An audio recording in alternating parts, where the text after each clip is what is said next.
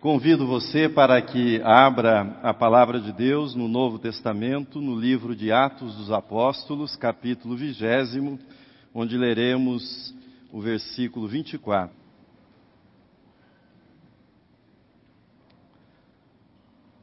Você já ouviu falar em Fidípides? Era um soldado grego que além de bom soldado, de soldado valoroso, era também considerado um excelente corredor. E ele estava sob o comando do general Milcíades. Os gregos lutavam com os persas, sofriam, na verdade, um ataque dos persas, isso por volta do ano 490 a.C. E o general Milcíades chamou Fidípides e lhe deu uma missão: que ele fosse até Atenas, correndo, e dissesse para os atenienses que eles precisavam de um reforço, precisavam de mais soldados. E assim ele fez. Correu até Atenas, que ficava a cerca de 40 quilômetros, solicitou o socorro, foi atendido os gregos enfrentaram os persas, venceram aquela batalha, que entrou para a história como a Batalha de Maratona, nome do lugar onde a luta foi travada. Mas Milcíades ordenou que o soldado retornasse para Atenas, correndo, e levasse a notícia para os atenienses. E ele assim o fez. Correu em direção a Atenas, mais 40 quilômetros, chegou e gritou: Vencemos! E em seguida caiu morto. Essa é a história de Fidípides. Boa notícia no grego é evangelion. O que esse soldado fez foi dar uma boa notícia aos atenienses. Nós vencemos o inimigo, nós vencemos a batalha, nós não seremos subjugados.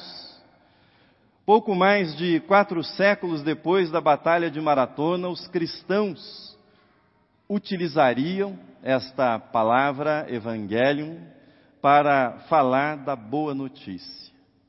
A graça de Deus revelou-se num homem chamado Jesus, um homem que viveu em Nazaré, mais de quatro séculos depois, um homem chamado Paulo correria boa parte do mundo da sua época, do Império Romano, levando a todos o Evangelho, ou seja, levando a boa notícia. Veja como Paulo apresenta essa boa notícia na carta aos Coríntios, o texto está na projeção. Assim ele diz: Irmãos, venho lembrar-vos o Evangelho que vos anunciei, ou seja, a boa notícia que vos anunciei, o qual recebestes e no qual ainda perseverais. Antes de tudo vos entreguei o que também recebi, que Cristo morreu pelos nossos pecados, segundo as Escrituras, e que foi sepultado e ressuscitou ao terceiro dia, segundo as Escrituras. E apareceu a Cefas e depois aos doze, depois foi visto por mais de quinhentos irmãos de uma só vez, dos quais a maioria sobrevive até agora porém alguns já dormem. Paulo escreveu no texto que lemos: Porém, em nada considero a vida preciosa para mim mesmo, contanto que complete a minha carreira e o ministério que recebi do Senhor Jesus para testemunhar o Evangelho da graça de Deus.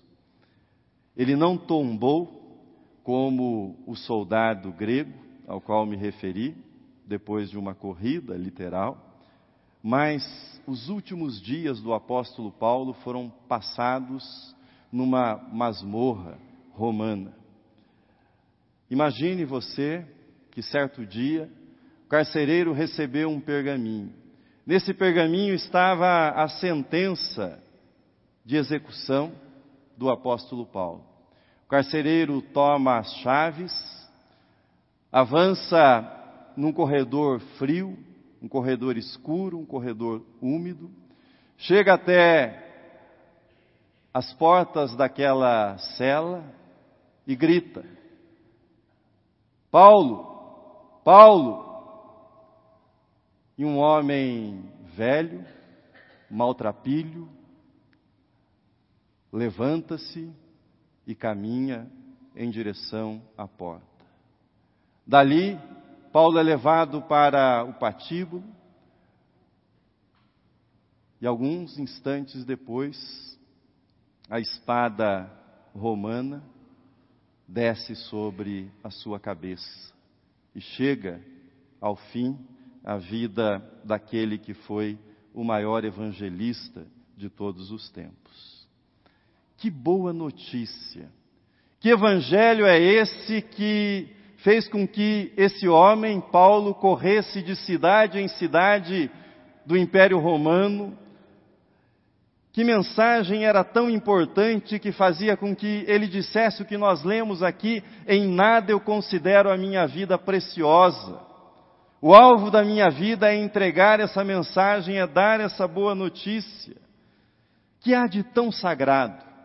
que há de tão precioso nessa mensagem que fez com que esse homem dedicasse a sua vida e terminasse a sua vida como mártir. Nesse mês, nós estamos examinando o tema o que é o sagrado. Falei com vocês no primeiro domingo sobre alguns vislumbres do sagrado. Depois examinamos o que é o lugar sagrado, qual é o significado desse templo no domingo passado, nós examinamos o que é a comunidade sagrada. Mas essa série de mensagens não se completaria se hoje nós não examinássemos esse tema, a mensagem sagrada. Não há razão para o templo existir, não há razão para nós congregarmos aqui, se nós não tivermos clareza de qual é a mensagem, qual é a mensagem que nos uniu, qual é a mensagem que nos reuniu e qual é a mensagem que nós estamos incumbidos de levar à frente? Se nós não tivermos consciência de quão sagrada é a mensagem do Evangelho. Duas observações sobre essa mensagem que eu gostaria de deixar com você nesta manhã. A mensagem sagrada que nós chamamos de Evangelho é uma mensagem sobre amor e perdão. Uma mensagem sobre amor e perdão. Um velho monge se fazia acompanhado do seu discípulo, um jovem. Eles andavam por uma floresta e chegaram diante de um rio. Um rio com correnteza forte e perigosa. A ponte improvisada que ali havia existido estava destruída. As margens daquele rio eles encontraram uma mulher. E essa mulher se dirigiu aos dois dizendo que não podia atravessar sozinha aquela forte correnteza. Prontamente, o mestre tomou aquela mulher nos seus braços e, com cuidado, passo a passo, ele foi caminhando, enfrentando a corrente e a levou sã e salva até a outra margem e a depositou no chão. Despediram-se, ela seguiu o seu caminho, eles seguiram o caminho deles, passaram-se mais de duas horas, sem que eles trocassem uma só palavra. Mas depois daquele, daquele tempo de silêncio, o jovem não conseguiu se conter e ele se dirigiu então ao seu mestre, revelando todo o seu incômodo, dizendo: Mestre, o Senhor carregou uma mulher. O Senhor tomou uma mulher nos seus braços e a nossa ordem ensina que nós não podemos tocar numa mulher. Por que o Senhor fez isso? Por que o Senhor desobedeceu? O mestre voltou-se para o jovem e disse: Eu deixei a mulher há mais de duas horas. Por que você continua carregando ainda? A mensagem sobre o perdão pode ser resumida nessa pequena história. São os fardos, são os pesos que nós deveríamos ter abandonado há muito tempo, mas nós continuamos carregando. E nós normalmente temos respostas prontas para isso, que podem ser as seguintes: você não sabe. Você não sabe o que ele me fez. Ele mentiu a meu respeito, ela mentiu a meu respeito. Ele queria destruir a minha carreira e conseguiu. Você não pode imaginar o inferno que eu vivi. Se você soubesse como isso afetou a minha vida, você não falaria em perdão. Depois de tudo que eu fiz por essa pessoa, me devolver isso, nunca vou perdoar essa pessoa, nunca. As respostas variam, mas elas podem ser agrupadas em frases desse tipo. Utilizamos estas e muitas outras expressões para justificar por que nós continuamos carregando os fardos que nós deveríamos ter deixado há muito tempo na nossa vida. Praticar o perdão significa deixar esses fardos. Escolher o perdão é aliviar a bagagem, escolher o perdão é trilhar um caminho que é um caminho de cura. Eu não quero ser simplista, superficial. Amar e perdoar são, na verdade, as coisas mais desafiadoras da vida de um ser humano. O escritor C.S. Lewis de modo bem humorado, ele escreveu o texto que está na tela. Ele diz: Todos dizem que o perdão é um ideal belíssimo, até terem algo a perdoar. Ou melhor, alguém é, para perdoar. Também não estou dizendo que o perdão resolverá todos os problemas da sua vida, que elimina, eliminará todos os conflitos, mas o perdão pode tornar a vida mais leve o perdão pode tornar a vida mais alegre. O perdão o ajudará a abandonar a ira, o rancor, o ressentimento, o desejo de vingança. A mensagem sagrada do Evangelho é sobre perdão. A mensagem sagrada do Evangelho é sobre amor.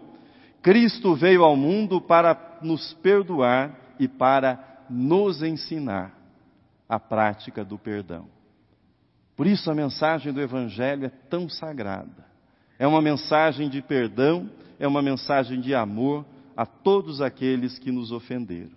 Mas há uma segunda coisa. A mensagem sagrada é uma mensagem sobre fé e uma fé no Cristo vivo, no encontro com o Cristo vivo. Essa exposição do Evangelho ficaria incompleta se eu não chegasse a esse ponto. O Evangelho, a mensagem sagrada proclamada, é uma mensagem de encontro. Nós encontramos o Cristo vivo, dizem as testemunhas. O Evangelho é sobre o túmulo vazio? Sim, é sobre o túmulo vazio, mas o Evangelho é, é antes e acima de tudo um encontro um encontro com o Cristo que vive e reina pelos séculos dos séculos, aquele que morreu na cruz por você morreu na cruz por mim, para a nossa salvação. É esse encontro pessoal. As cenas que descrevem esses encontros são belíssimas. Lembro para vocês alguns episódios muito rapidamente. Evangelho de Mateus, capítulo 28, o encontro de Maria e Maria Madalena com o Cristo ressurreto. O texto está na projeção. E eis que Jesus veio ao encontro delas e disse: Salve! E elas, aproximando-se, abraçaram-lhe os pés e o adoravam. Então Jesus lhes disse: Não temais, ide avisar a meus irmãos que se dirijam a Galiléia, e lá me verão. O encontro daquelas duas mulheres com Cristo foi marcado por duas coisas: reverência, elas se curvam aos pés de Jesus, e intimidade, elas abraçam os pés de Jesus, elas tocam os pés de Jesus. O encontro com o Cristo vivo é um encontro marcado sempre por intimidade e marcado por reverência. Isso aparece nos outros encontros, por exemplo, quando Jesus vai ao encontro dos apóstolos e eles estão trancados com medo dos fariseus dentro da casa. Jesus se dirige a Tomé, que havia duvidado do testemunho dos outros, e Jesus dirige-se também a Pedro, que o havia negado. E Jesus, nesse encontro com eles, devolve-lhes a oportunidade de reverência e, ao mesmo tempo, a oportunidade de intimidade. Os encontros com o Cristo ressurreto são marcados pela suavidade e por essa intimidade. Muitas das aparições de Jesus se deram no contexto de uma refeição, na intimidade de uma casa. Ali, Jesus se manifestou. Veja comigo um segundo texto do Evangelho de Mateus. Seguiram os onze discípulos para a Galiléia, para o monte que Jesus lhes designara, e quando o viram, o adoraram, mas alguns duvidaram. Você já prestou atenção nessa parte final? O adoraram, mas alguns duvidaram. Imagine se isso seria possível, duvidar numa missão militar. Imagine se isso seria possível numa corporação comercial. Afinal, você precisa acreditar no produto que você vende. Ocorre que Jesus não é um produto. O Evangelho também não é um produto. A mensagem sagrada não é um produto. Veja o que escreveu o pastor presbiteriano Eugene Peterson sobre a ressurreição. O texto está na projeção. Ele diz: em nenhuma das ocasiões a ressurreição foi algo sufocante. O reconhecimento e a confissão não se deram pela força. Jesus não usou sua ressurreição para intimidar as pessoas, obrigando-as a lhe prestar adoração ou a se tornar discípulas. Termina ele. Embora a ressurreição seja a maior de todas as vitórias, maior do que a batalha de maratona ou qualquer outra batalha. Embora Jesus seja o maior conquistador, pois ele conquistou o reino da morte, embora ele seja o maior vitorioso da história, Jesus não é intimidador, ele não é ameaçador em nenhum momento. Eu creio de todo o coração que a ressurreição é um evento histórico, não é uma metáfora, é um evento da história mas não é no cemitério da história que nós encontraremos o Cristo ressurreto. É no jardim do coração. É na mesa da comunhão. É no altar da consciência. É no altar da alma que se dá esse encontro. E ele será sempre um encontro de intimidade. Encontro esse no qual Cristo vem e nos chama de amigos, nos chama de irmãos e se assenta para cear conosco. Termino. É possível estar num lugar sagrado como esse no qual nós estamos. É possível unir-se numa comunidade sagrada como essa, de 154 anos de história. Mas é possível que alguém adote a denominação como evangélico, como protestante ou como cristão, mas deixe escapar a mensagem sagrada. Deixe escapar o evangelho. Ser evangélico, ser cristão, não é uma garantia que você esteja vivendo o evangelho, que você esteja praticando o evangelho. A mensagem sagrada ela se torna palpável, ela se torna real, ela se torna inescapável quando você coloca em prática o amor e quando você coloca em prática o perdão. Quando isso acontece, você sabe que você foi tocado pelo sagrado, você foi tocado pelo Cristo vivo. Que Deus o abençoe e que essa mensagem sagrada seja a mensagem da sua vida também. Amém.